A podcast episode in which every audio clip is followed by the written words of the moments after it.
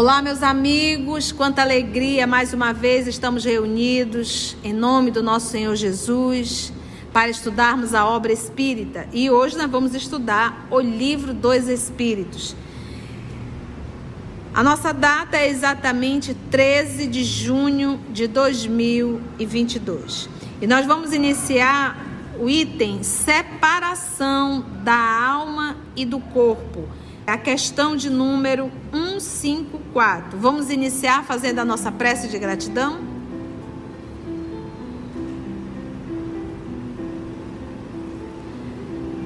Amado Mestre, amigos espirituais aqui presentes, e acima de tudo, Deus, o nosso Pai, o nosso Criador. Nós te agradecemos, Divino Amigo, a oportunidade de estarmos aqui mais uma vez reunidos em Teu nome para estudarmos a obra espírita, em particular o Livro dos Espíritos. Iremos estudar hoje, Senhor, a separação da alma e do corpo. Um material que não deve ser encarado como um texto acadêmico, mas sim como um texto que fala da nossa realidade, que é a nossa condição espiritual. A morte física faz parte da vida e todos nós já passamos e ainda vamos passar quantas vezes for necessário. Então necessitamos, divino amigo, estarmos muito atentos ao estudo dessa noite, para que possamos não só compreender, mas refletir profundamente. Nós te rogamos, amor amado, a tua presença através dos nossos amigos espirituais, para que possam nos inspirar na condução e no entendimento da obra. Graça te damos, amor amado, e é em teu nome que todos nós aqui nos encontramos. Vamos então, gente. Como falamos em nossa oração, é um texto que precisamos prestar bastante atenção, tá? Não só porque nós também já passamos e vamos passar quantas vezes for necessária para, pelo processo da desencarnação, mas também compreender aqueles, aqueles amigos, irmãos, companheiros que estão lado a lado, que estão passando por esse processo. Por questão 154. Perguntou o professor Allan Kardec, Denis Arrivaio, é dolorosa a separação da alma e do corpo? A alma, ele se refere aqui ao espírito que está encarnado. E ele pergunta se isso provoca dor, essa separação. Resposta: não. Obviamente, ele está aqui respondendo pautado no conceito de Kardec de dor. Então, ele fala, quando ele fala em dor, ele está falando de dor, dor física, dor, dor material. Ele diz: não, não tem dor. O corpo quase sempre sofre mais durante a vida do que no momento da morte. Então, aquele processo da enfermidade, hospital, cirurgia, pós-operatório, dores, vômito, todo esse processo, isso é muito mais doloroso.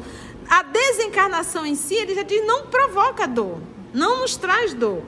A maior dor é o processo antes desse desenlace. Isso sendo doloroso.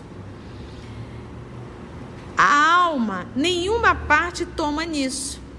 Os sofrimentos que algumas vezes se experimentam no instante da morte são um gozo para o espírito. Aquele instante da morte, aquela, às vezes aquele mal-estar, aquela falta de ar, aquela agonia, aquela, né, aquele momento, no momento que desenlaça, que sai do corpo, ufa, que alívio. Né? Por isso que ele diz, é um gozo, né? Ele se percebe livre daquele mal-estar que estava sentindo.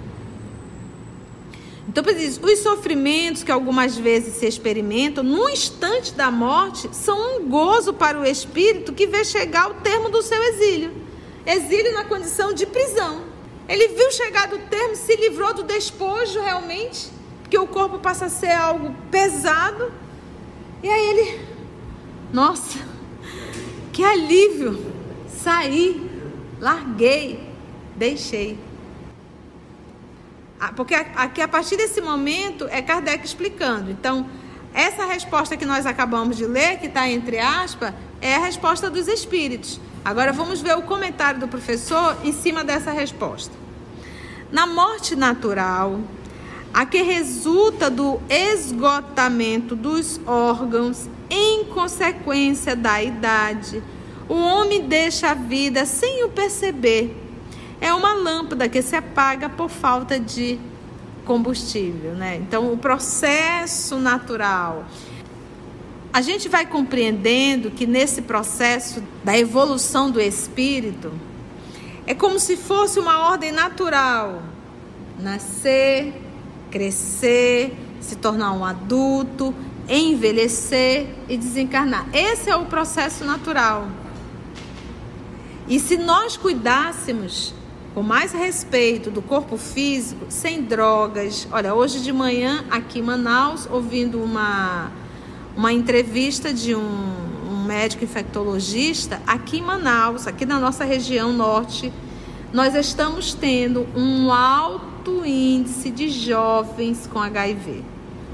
Alto índice. Ele usou até o termo praticamente uma pandemia e não estão se falando. Por quê? Porque os jovens têm por hábito fazer sexo sem preservativo.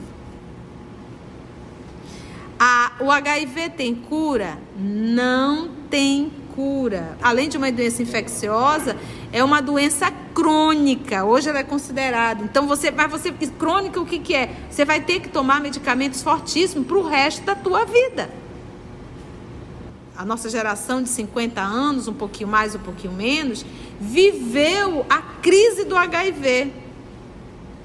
A quantidade de pessoas que morreram com HIV, então tivemos um tanto mais de cuidado. Essa turma de agora não viveu, mas por quê? Nós temos um número muito grande de, de soro positivo e que tomam medicação, ok? Está controlada, mas tomam medicação. E os jovens acham que o HIV desapareceu. Não desapareceu e está aumentando muito. Pautado nessa informação, o que, que nós, na condição de pais, deveríamos orientar os nossos filhos? Vá fazer o seu exame do HIV. E hoje nós sabemos que os filhos, as filhas têm uma vida sexual muito jovem. Então, vá fazer o exame e a partir desse resultado, se for negativo, tome um tanto mais de cuidado, porque não tem volta. Tome um tanto mais de cuidado. Para isso existem os preservativos e que nós sabemos que não é 100%. O correto é respeitar a vida sexual. Ter muito cuidado. Então, hoje nós temos um número muito grande de jovens que são portadores e que não sabem. Fora a quantidade que já foram descobertos. Mas é descoberto quando? Quando o sintoma aparece. Aí tem um lado social. A gente tem ideia quanto custa um tratamento de HIV para uma pessoa? Para os cofres públicos? É caríssimo. A criatura drogada, seja com qualquer lícita ou ilícita, e normalmente quando vai participar dessas orgias todas, quase sempre já estão bem tocados, né? Hoje nós temos um, primeiro, sexo é normal, é natural, né? É, é comum, imagina, sexo é beber uma água. Então hoje se banalizou muito a vida sexual e nós sabemos que as mídias têm uma responsabilidade muito grande. Então, aí eu pergunto, uma vez você adquirindo uma enfermidade dessa, a tua probabilidade de vida diminui. Aí a pergunta é: estava na programação você desencarnar nessa idade? Óbvio que não. Se você não cuida do organismo, não tem como. Adquire uma enfermidade. Você conhecia um rapaz que bebia e não era pouco. Acabou com o pâncreas dele, estourou um câncer. Com 52 anos voltou para a parte espiritual.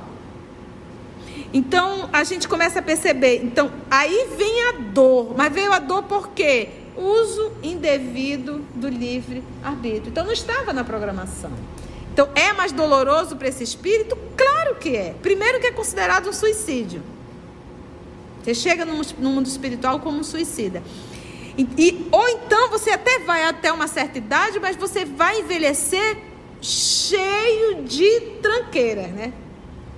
O corpo muito enfermo. Mas por que, uai?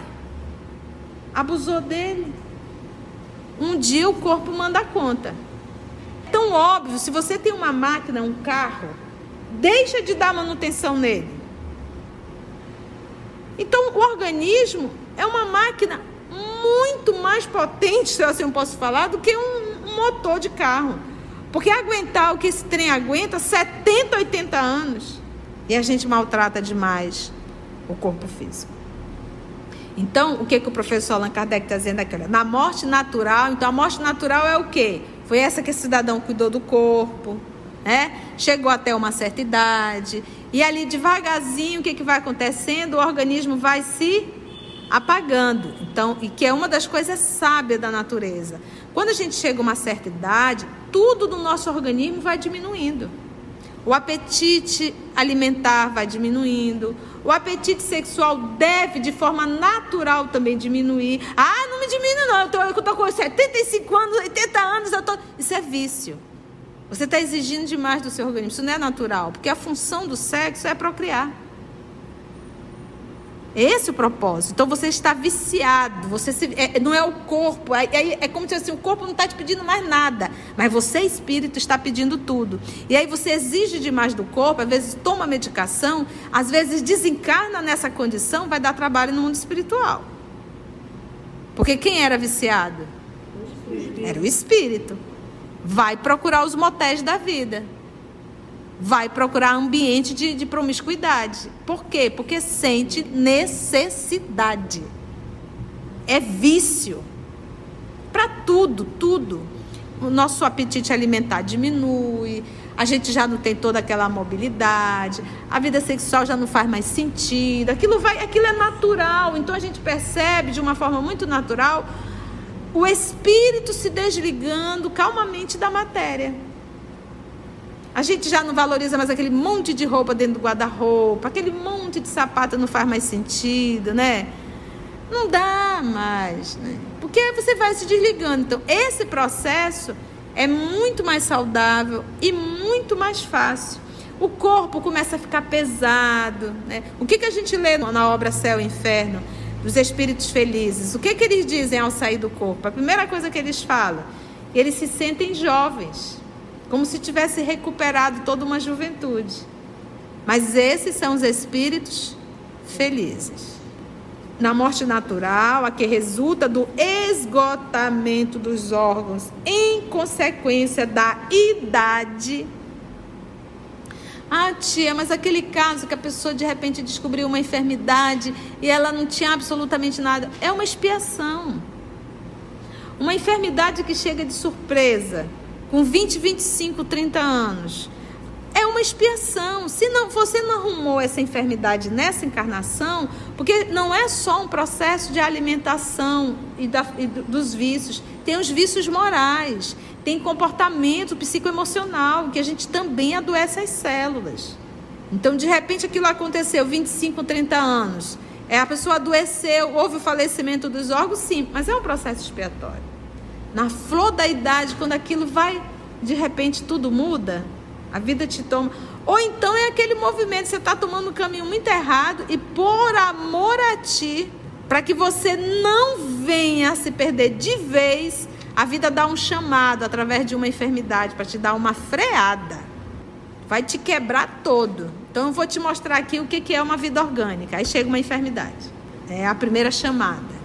E ele diz: o homem deixa a vida sem o perceber. É uma lâmpada que se apaga por falta de combustível. Aí Kardec, o professor Denizar, fez a, a questão 155. Como se opera a separação da alma e do corpo? Então, provoca dor? Não.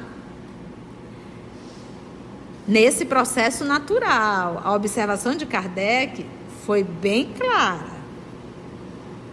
Porque nós sabemos que há casos que a pessoa desencarna e continua sentindo dores. Então, dentro da morte natural, você vê que não houve um suicídio, nem direto nem indireto, entendeste? Foi o, o como ele coloca aqui, foi o, o apagar da, da existência da, da lâmpada, como ele coloca. Então, como se opera a separação da alma e do corpo? De forma muito simples. Desfeitos os laços que a retinham, qual é o laço que ele usou aí como laço é aquela função de fixar, de prender, de unir. Quem é esse laço? Desfeitos os laços que a retinham, a alma ao corpo, ela se desprende. Então, uma vez esses laços sendo desfeitos, morte física. Se não está desfeito esses laços, não é morte física, pode ser até uma morte aparente. Por exemplo, Lázaro, foi desfeito esses laços? Não, era uma morte aparente. E Jesus sabia disso. Nós temos médios com determinada capacidade que consegue perceber o laço que liga o espírito ao corpo. Lembra da obra Nosso Lar, aquele primeiro susto que André Luiz tomou quando ele estava trabalhando com a Narcisa? E que de repente a Narcisa pediu para ele fazer alguma coisa, ele foi, de repente ele viu um ser, um ser estranho com fio e ele ficou desesperado. Aquele era quem? Um encarnado. Aquele fio mostrando que ele estava indo. Então, uma vez desfeito esse laço, não tem mais como ligar. Não tem. É impossível. Mas nem Jesus, gente, Deus não cria lei para um filho derrogar. A lei é essa. Então, Lázaro estava ali para comprovar, comprovar que Jesus era o Messias. Esse era o propósito. Essa foi a organização. E sabia-se que Lázaro estava num processo de catalepsia. E Jesus fala isso, está lá no texto. Jesus fala que era para comprovar o poder de Deus, através dele. Né? Então aí ele pergunta aqui, olha, como se opera a separação da alma e do corpo? Desfeitos os laços que a retinham, ela se desprende. E aí ele fez a questão 155A. Presta muita atenção aqui, gente. A separação se dá instantaneamente por brusca transição haverá uma linha de demarcação claramente traçada entre a vida e a morte? No momento que você vê ali a pessoa apagou, houve separação total? Essa é a pergunta. Ou haverá uma linha de demarcação claramente traçada entre a vida e a morte? Então, é separado bruscamente? Resposta: não. A alma se desprende gradualmente e não escapa como um pássaro cativo a que se restituiu subitamente à liberdade. A alma se desprende gradualmente. Então, tia, quando a pessoa está numa enfermidade, ela já está no processo de desenlace? Já, já começou. Quer saber muito bem disso? Obreiros da vida eterna. Lá nós temos várias desencarnações que André Luiz acompanha naquela semana, né? São várias desencarnações. Mas o, o mentor daquele trabalho, Jerônimo, que ele diz, André, não existe uma desencarnação igual à outra. Cada uma é cada um. Porque uma desencarnação está falando de um psiquismo. E cada um de nós temos um psiquismo, as nossas neuroses, as nossas crenças. É isso que a gente tem que entender. Então, o processo do desenlace físico, ele começa ali na enfermidade. Tia, e quando é um acidente que a pessoa não está enferma? Então a gente começa a perceber que esse processo do desenlace começa depois do acidente. Agora a gente tem que entender a assistência espiritual muito grande. Vamos pegar a desencarnação de, de Paulo de Tarso, que está aqui fresquinha na minha cabeça. Foi o último capítulo do estudo da obra Paulo Estevam o Paulo foi, foi levado logo cedinho, um dia depois daquela, daquela morte horrenda que foi no circo. Ele ficou ali de pé. O capitão da guarda tremeu. E ele pediu que ele cumprisse, não trema, cumpra com o seu trabalho. E ele foi e degolou de pé então, quando degolou, o que diz o livro? Que Paulo sentiu o corpo cair, ele se sentiu caindo no chão, né? Um, um montoeiro, né? Se sentiu cair no chão. E ali ele sentiu um leve mal-estar de alguns minutos, diz. Um mal-estar. Porque ele estava ali, ele estava velhinho, mas estava. Né? Sentiu um leve mal-estar. Aí logo ele percebeu que mãos, mãos amigas, o acolhiam.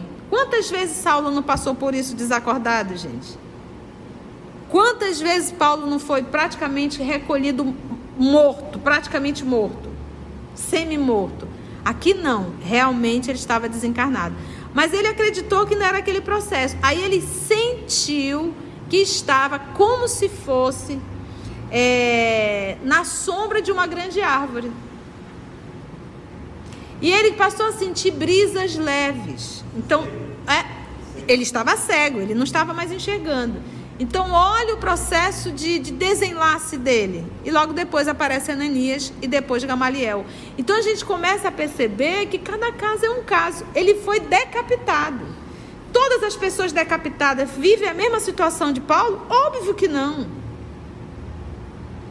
Então, Paulo viu os despojos? Não viu. Diz Emmanuel que era muito sangue, mas ele não viu.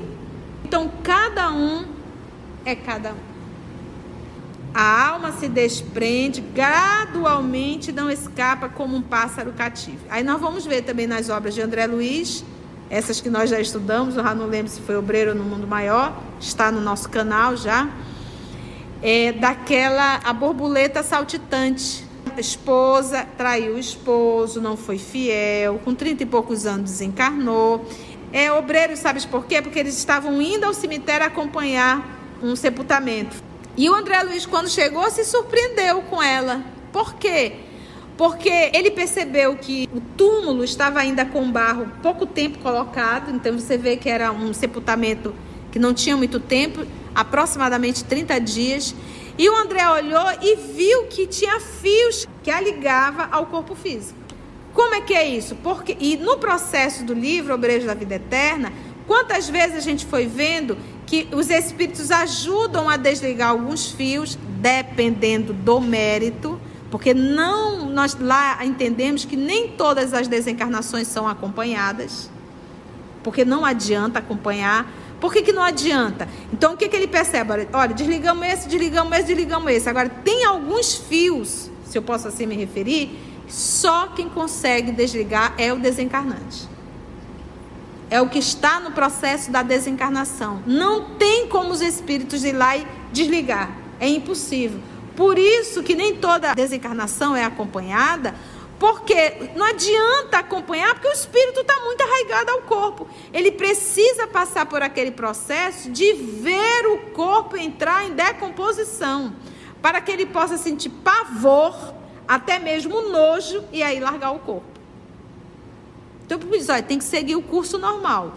Outros não, é acompanhado. Então, por que, que ele usa o termo aqui, que é lento? Ele diz assim, gradualmente. Gradualmente, porque vai depender da condição desse espírito. Tá? É por isso que a gente diz, meus irmãos, ninguém está brincando de estudar espiritismo. Isso aqui não é faculdade, curso acadêmico.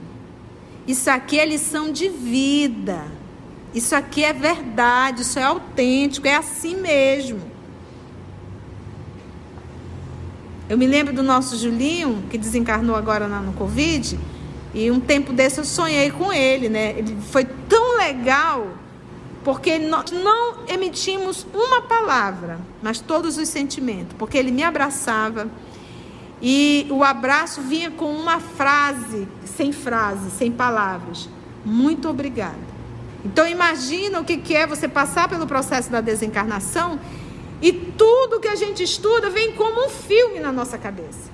Vem como um filme. Quando eu escuto os nossos estudos que estão gravados, né, de 2017, 2018, 2019, e Julinho perguntava muito, né? Ele ficava bem na frente, perguntava muito. De, de, Fale, Julinho.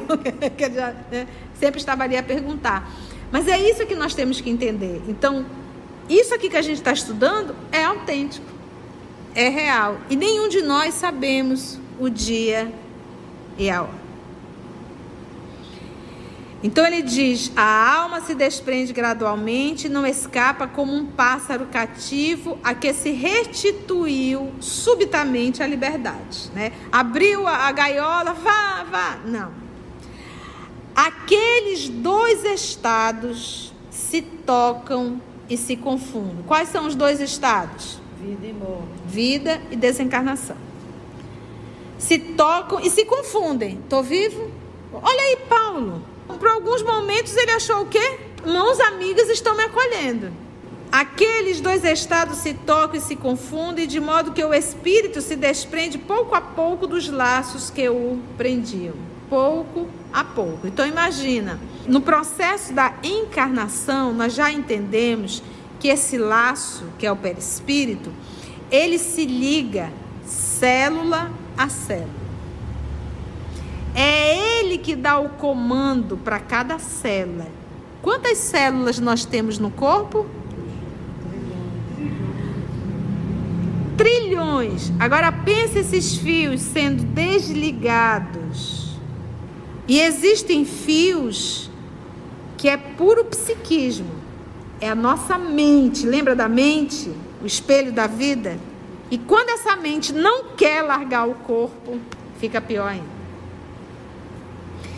Então ele diz: aqueles dois estados se tocam e se confundem, de modo que o espírito se despende pouco a pouco dos laços que o prendiam. Eles se desatam, não se quebra.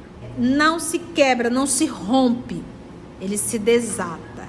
Quando a gente acompanha aí o nosso querido Chico Xavier, que a gente via que aquela lâmpada estava apagando. E no dia da desencarnação dele é tão interessante que isso é algo que, que ficou na história.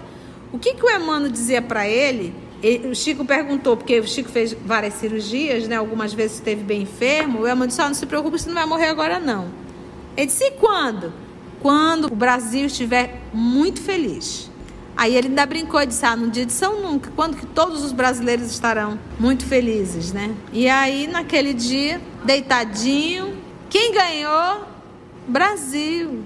Porque a gente pensa que não, mas esses esportes que movimentam uma nação têm dedinho do mundo espiritual. Algumas vezes eles evitam para que não haja uma desgraça maior. Gente, nada está sem a administração divina. Tia, guerra, então Deus está concordando? Deus respeita quem está fazendo, é um crime, mas quem está na guerra não é vítima. Não foi à toa que nasceu naquela nação. Entendeu? Então tudo está sobre o controle de Deus. E aí tem um comentário do professor Allan Kardec, espetacular, que ficará para o nosso próximo estudo. Foi bom, gente? Titia tentou ilustrar bastante para que isso possa ficar na nossa aula. Assim, concluindo o nosso estudo de hoje, e agradecendo o nosso Mestre Jesus por mais este momento de aprendizado, vamos orar?